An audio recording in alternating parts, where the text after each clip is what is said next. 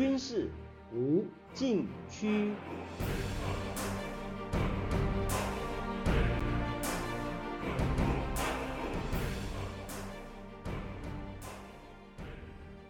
听众朋友们，大家好！您现在收听的是自由亚洲电台的军事无禁区栏目，我是栏目的主持人齐乐意。今天谈中俄关系最新进展。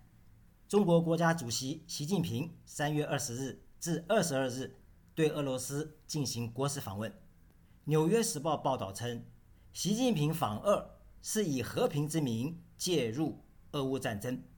这是一方面，在成功主办。沙地阿拉伯与伊朗恢复外交关系北京会谈后，习近平的意图不仅于此，他想在大国关系中树立新的外交范例，为重建国际秩序扮演不可或缺的中国角色。美国智库亚洲协会政策研究所副所长、曾经担任美国助理国务卿拉塞尔对《纽约时报》说：“习近平的目标不是俄罗斯或乌克兰。”而是西欧，是做给德国人和法国人看的。分析人士指出，调解俄乌战争可能有助于习近平实现他最紧迫的目标之一，就是修复中欧关系，以此改变欧洲对中国的看法。习近平访俄显然不是为单一目标，每个目标相互联动，而真正让习近平上心的。是如何深度参与全球治理，引导国际秩序变革方向，介入俄乌战争是最佳切入点，世界权力重心都在其内。习近平常说，现在中国前所未有的走进世界舞台中央，今后也许他会加上一句，中国的国际影响力也前所未有的进入世界舞台中央。不过。介入俄乌战争如一把双面刃，能否促成俄乌谈判，都将显出中国国际影响力的虚实。中国意识到自己在全球的重要性日益增长，但是能否在国际舞台上发挥实质性的重要作用是另外一回事。调解俄乌战争与斡旋沙伊复交在背景和性质上大不相同。习近平是在国际刑事法院。对普京总统发出逮捕令，几天后前往俄罗斯。美国国务卿布林肯指出，这个时间点表明中国没有追究俄罗斯在乌克兰犯下的暴行，宁愿为俄罗斯的罪行提供外交掩护。布林肯强调，任何结束俄乌战争和实现和平计划的基本要素，都必须根据联合国宪章的原则。必须维护乌克兰的主权和领土完整，否则只是拖延战术。呼吁停火却不要求俄罗斯撤军，等同支持俄罗斯的入侵行动，也承认俄罗斯以武力并吞邻国领土的图谋。拖延的结果使普京能休整军队，等待有利时机重启战争。俄罗斯总统新闻秘书佩斯科夫证实。普京没有和习近平讨论乌克兰提出的和平计划，而是就中国的倡议交换意见。可见，普京并没有谈判诚意，也堵住中国为乌克兰调解的大门。普京有可能是利用中国援助拖住西方，寻求有利时机扭转战局。布林肯呼吁世界不要被俄罗斯在中国或任何其他国家支持下。采取的任何战术行动所愚弄，此举将违反联合国宪章，并且违背一百四十一个国家在联合国大会要求俄罗斯从乌克兰全面撤军的意愿和决议。这一份决议是在俄乌战争一周年前夕，联合国大会二月二十三日召开紧急特别会议，以压倒性多数通过，再次要求俄罗斯立即彻底、无条件地。将其所有军队从乌克兰国际公认边界内的领土撤出，并且呼吁停止敌对行动。一百四十一个会员国投赞成票，七国反对，三十二国弃权，包括中国。联合国大会决议不具有法律约束力，它是一种政治表态，也是世界舆论的晴雨表，在现实国际社会仍有一定的影响力。要不然。布林肯不会强调这份决议。下面休息一下，马上回来。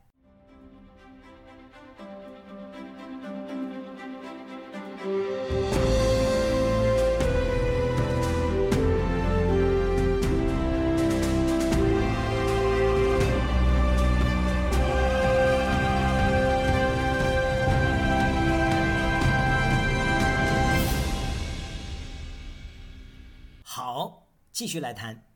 中国选择弃权，说明不想和世界主流舆论反向而行，也不能得罪俄罗斯。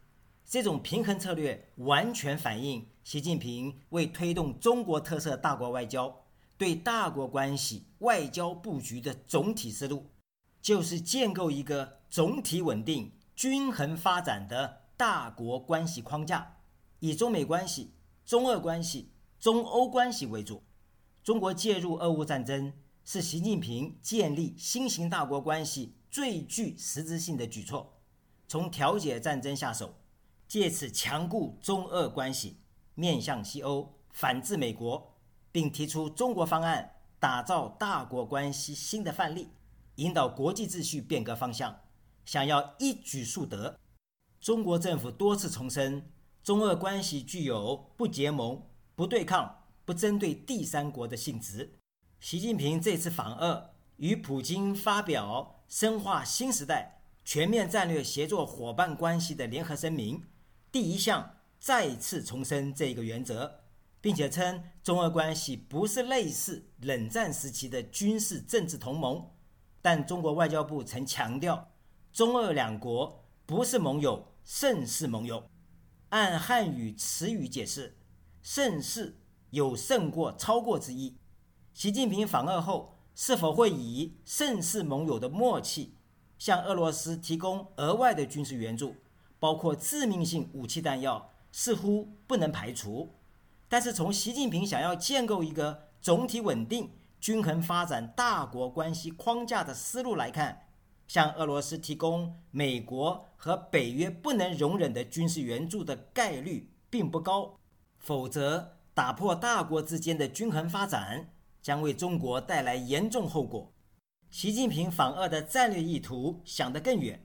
三月二十日，他在《俄罗斯报》和俄新社网站发表数名文章中，已经表露其深层目的，借此打造大国关系新的范例，以中国方案树立新型大国关系典范，同时剑指美国，指出世界上。不存在由某个国家说了算的国际秩序，意思是今后国际秩序有中国不可或缺的大国角色，能够引导国际秩序变革方向。其实，建立新型大国关系最初是面向美国。清华大学战略与安全研究中心主任达伟曾指出，二零一二年二月，时任中国国家副主席习近平访美期间。正式提出中美构建新型大国关系，中国领导人发挥主导作用，美方则强调不在乎概念本身，而侧重此一概念的操作化。新型大国关系的概念在江泽民时期已经提出，所谓新型是区别于冷战时期主要大国分属两个阵营，以意识形态划线。非敌即友、相互对抗的关系模式。习近平上台后，此一概念的论述背后是关注大国之间如何避免陷入修习底德陷阱，目的是为中国共产党领导下的中国崛起搭建一个稳定的保护框架。然而，中美之间迄今尚未建构任何一种形式的伙伴关系，挫折之下。习近平转向俄罗斯。二零一三年，习近平担任国家主席后，首访国家是俄罗斯。十年来，他八次到访俄罗斯，与普京在双边和国际场合先后有四十次会晤。随着中美战略竞争越加激烈化，习近平越是投向普京，但不寻求军事政治同盟，因为维持大国关系均衡发展最符合。中国的发展利益，中俄历史上三次结盟，每一次都以中国付出惨痛代价。俄国获得巨大好处而结束。熟悉这段历史的复旦大学国际问题研究院副院长冯玉军举证例例：第一次是甲午战争后，清朝与俄皇签订中俄密约，俄国表面上承诺共建中东铁路以抗衡日本，实际上是借修铁路之名，将俄国势力在整个东北如洪水般铺开。第二次结盟是抗战胜利后，中苏签订。中苏友好同盟条约，中方被迫承认苏联在外蒙古策划的独立公投，结果丧失将近一百六十万平方公里国土。第三次是一九四九年后，中苏同盟采取一边倒政策，中国虽然取得苏联支持，但带来严重负面影响。第一，把欧美势力完全驱逐出中国，使中国丧失。与世界体系融合的机会。第二，苏联把中国推进了三年朝鲜战争，导致中美关系极度恶化，使中国几十年间都难以繁荣。冯玉军认为，中国需要和俄罗斯保持长期睦邻友好的合作伙伴关系，更要和美国保持建设性的伙伴关系，因为与美国的关系。决定中国未来的整体国际环境。换言之，搞好中美关系最为关键。下面休息一下，马上回来。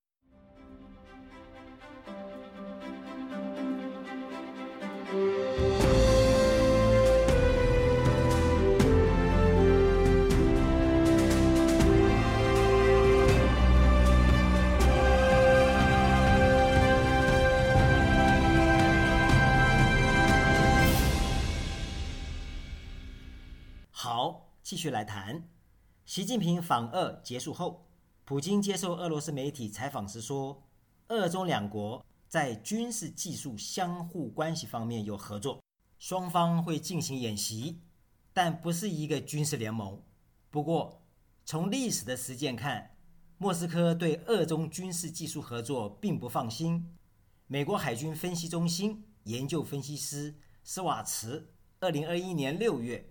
在美国智库战略与国际研究中心发表文章指出，二零一四年因乌克兰危机，俄罗斯面对西方制裁，开始强化俄中关系，并且放宽对中国军售限制。隔年，俄中签订五十亿美元合同，俄方向中国出售先进苏三十五战机和 S 四百防空导弹系统。随后带来一系列有关重型直升机、潜艇技术和飞机发动机等军品交易。不过，俄方对中国逆向工程，也就是山寨版的担忧并没有消除。斯瓦茨说，过去十七年来，中国从俄罗斯窃取知识产权案件有五百多起，俄罗斯在技术转让方面始终有所保留，至今仍拒绝转让。R.D. 一八零大推力火箭发动机，中方想要引进俄军新型伊斯坎德尔战役战术导弹也未能如愿。除此，多年来累积的间谍案件，使俄罗斯对中国技术转让有很大疑虑。据统计，从二零一八年起往前推的二十年期间，中国卷入俄罗斯军事技术间谍案有十七起，仅次于美国的十八起案件。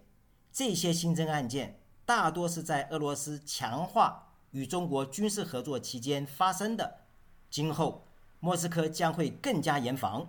习近平访俄后，肯定对俄罗斯军事援助会有新的动作，但不会超出美国和北约的容忍限度，因为习近平想得更远，意图保持大国关系均衡发展，在世界多极化的国际格局形成中。成为突出的一集，听众朋友们，您现在收听的是自由亚洲电台的军事无禁区栏目，我是栏目的主持人齐乐意，谢谢大家收听，下次再会。